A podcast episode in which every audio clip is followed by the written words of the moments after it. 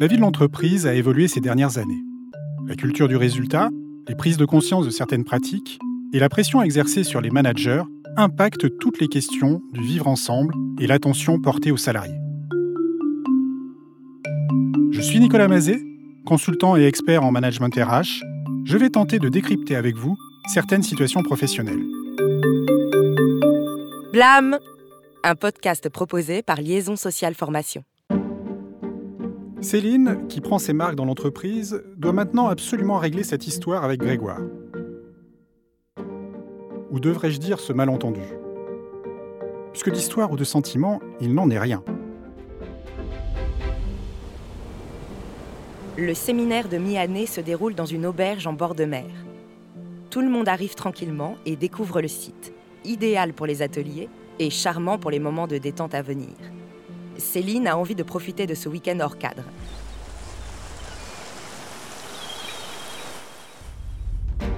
Sa période d'essai a été confirmée. La voilà un peu rassurée sur son avenir. Quoiqu'elle n'oublie pas les objectifs qu'elle doit atteindre. Les résultats de l'entreprise restent décevants cette année. Elle préfère ne pas y penser.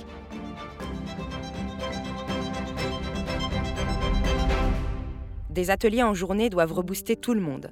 La direction fait travailler les salariés sur les valeurs de l'entreprise, la motivation, l'innovation ou la cohésion. Les services sont mélangés, les habitudes cassées. Après les ateliers, place à la grande soirée.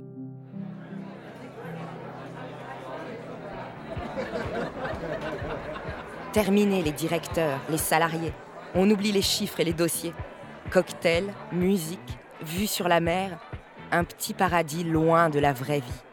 Céline essaye de faire abstraction de Grégoire, qui lui a déjà tourné autour à plusieurs reprises avant de s'éclipser en souriant. Vas-y, donne-moi ton numéro de chambre. Ce qui se passe à l'auberge du bord de mer reste à l'auberge du bord de mer, non? Grégoire poursuit sur sa lancée de l'épisode précédent. Et même, il aggrave sa situation. De macho sexiste sans filtre, il devient clairement harceleur sexuel. Au contraire de ce qu'il semble penser, son comportement présent, en dehors de l'entreprise et du temps de travail, peut être caractérisé de harcèlement sexuel par l'employeur et donc sanctionné. Céline ne sourit plus. Elle se maîtrise encore. Mais pour combien de temps? C'est en fin de soirée que tout s'emballe. Une musique entraînante et Grégoire danse autour de Céline, se déhanchant exagérément. Il manque de tomber et s'accroche à sa taille.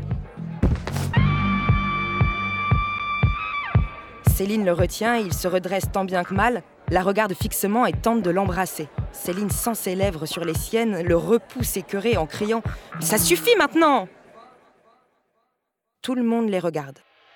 Il tombe à nouveau. Elle ne bouge plus. Il se relève sans un mot, très éméché, et se dirige en dansant maladroitement vers un autre groupe. Céline reste là, sidérée. Regarde ses collègues qui ne semblent pas comprendre ce qui s'est passé.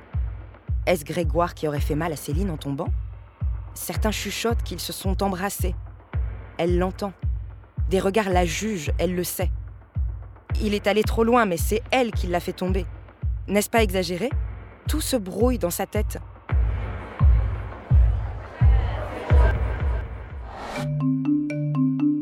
L'agression que Céline vient de subir est un événement traumatique.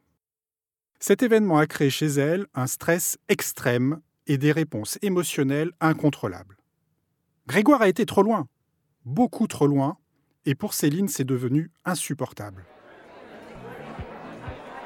Certains vont voir Grégoire qui s'agite en riant. Rien de grave. Peut-être a-t-il déjà oublié son baiser volé. Quelqu'un vient lui parler, elle ne saurait dire qui. Céline, ça va? Tu te sens pas bien? Elle s'excuse sans raison. Elle dit qu'elle a trop bu, qu'elle a besoin de prendre l'air. Elle quitte la pièce et se réfugie dans les toilettes. Isabelle et Émilie sont justement en grande conversation. L'arrivée de Céline les interrompt, mais c'est sa blancheur qui les inquiète. Isabelle s'approche en premier. Qu'est-ce qui s'est passé? T'es malade? Céline doit parler, elle le sait. Elle essaye, mais elle se met à pleurer. Des mois qu'elle ne dit rien, qu'elle se remet en question, qu'elle a honte de ne pas vouloir. Émilie s'approche, l'apaise d'une phrase. Ça va aller, Céline. Dis-nous ce qui se passe, on va t'aider. Mais qu'arrive-t-il à Céline? Lorsque nous subissons une agression, des mécanismes psychiques se mettent en place. Ceux-ci peuvent entraîner des réactions chez la victime.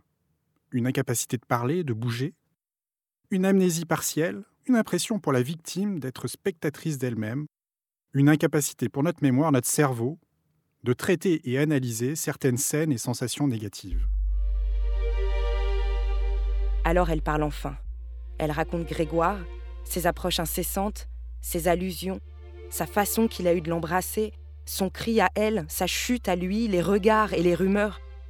Elle répète qu'elle a dit non, qu'elle dit non depuis toujours, depuis le début, qu'elle a été claire. En tout cas, elle n'a jamais dit oui. Elle ne voulait pas. Il faut que la pression retombe et que ça cesse. Elle se sent si seule. Et pourtant, Émilie réfléchit, marque un temps et parle à son tour. Je te crois, Céline. Je te crois parce qu'il m'a fait la même chose quand je suis arrivée. J'ai pu le recadrer un soir quand mon copain est venu me chercher. Depuis, il s'est un peu calmé. Émilie se retourne vers Isabelle tout en continuant à soutenir Céline. Ça fait trop longtemps que Grégoire a un comportement inadmissible. Ça ne peut plus durer. Isabelle entend. Elle sait qu'il va falloir agir. À cet instant, elle se sent mal pour Céline, mais surtout honteuse de ne pas avoir su éviter cela. Face à la situation et au désarroi de Céline, Émilie a vraiment la bonne posture. Elle lui apporte son soutien et crée un climat de confiance. Elle la rassure également en partageant le fait que elle aussi a subi les comportements de Grégoire.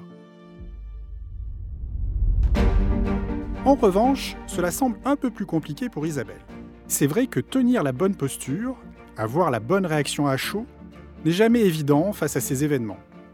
Mais je suis étonné qu'elle ne questionne pas Céline sur ce qui s'est effectivement et concrètement passé. Isabelle a une fonction RH. On comprend que c'est elle qui va devoir traiter le problème. Mais elle ne réagit pas sur le moment et ne témoigne pas d'empathie particulière. Elle entend, mais n'écoute pas activement. Et si Émilie n'avait pas été là? DRH. La plupart du temps, ce sera à vous de recueillir le signalement de ces agissements fautifs, inappropriés et condamnables. Ces signalements, ils doivent s'accueillir, que ce soit lors d'un entretien formel ou informel, à chaud, comme ici, ou à froid, mais rarement à un moment que vous avez choisi. Et pour ce faire, vous allez devoir utiliser les techniques d'écoute active. D'abord en sachant écouter avec empathie et compréhension, mais aussi en activant la parole de l'autre, sans jugement et en posant les bonnes questions. Puis enfin en sachant reformuler, résumer, élucider, donner les éventuelles clés de lecture de la situation. Isabelle semble ne pas savoir faire. D'ailleurs, souvenez-vous des épisodes précédents. Elle allait bien au contact de Céline, mais sans jamais trop s'engager dans l'échange. Sans jamais poser de questions dont les réponses pourraient être dérangeantes. Ce soir encore, elle reste passive face à la détresse de Céline. Et cela pourrait être dommageable pour la suite des événements et le bon déroulé des actions qu'elle va avoir à mener.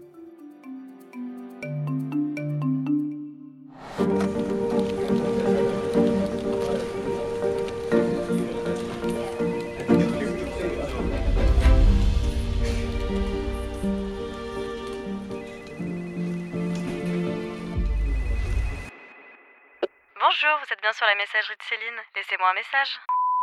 Salut Céline, c'est Nadia. Écoute, euh, Émilie m'a raconté ce qui s'est passé ce soir. Euh, Rappelle-moi, il faut que je te parle de Grégoire. Salut. Ce podcast vous a été présenté par Liaison Sociale Formation. Retrouvez nos solutions RH sur wk-formation.fr.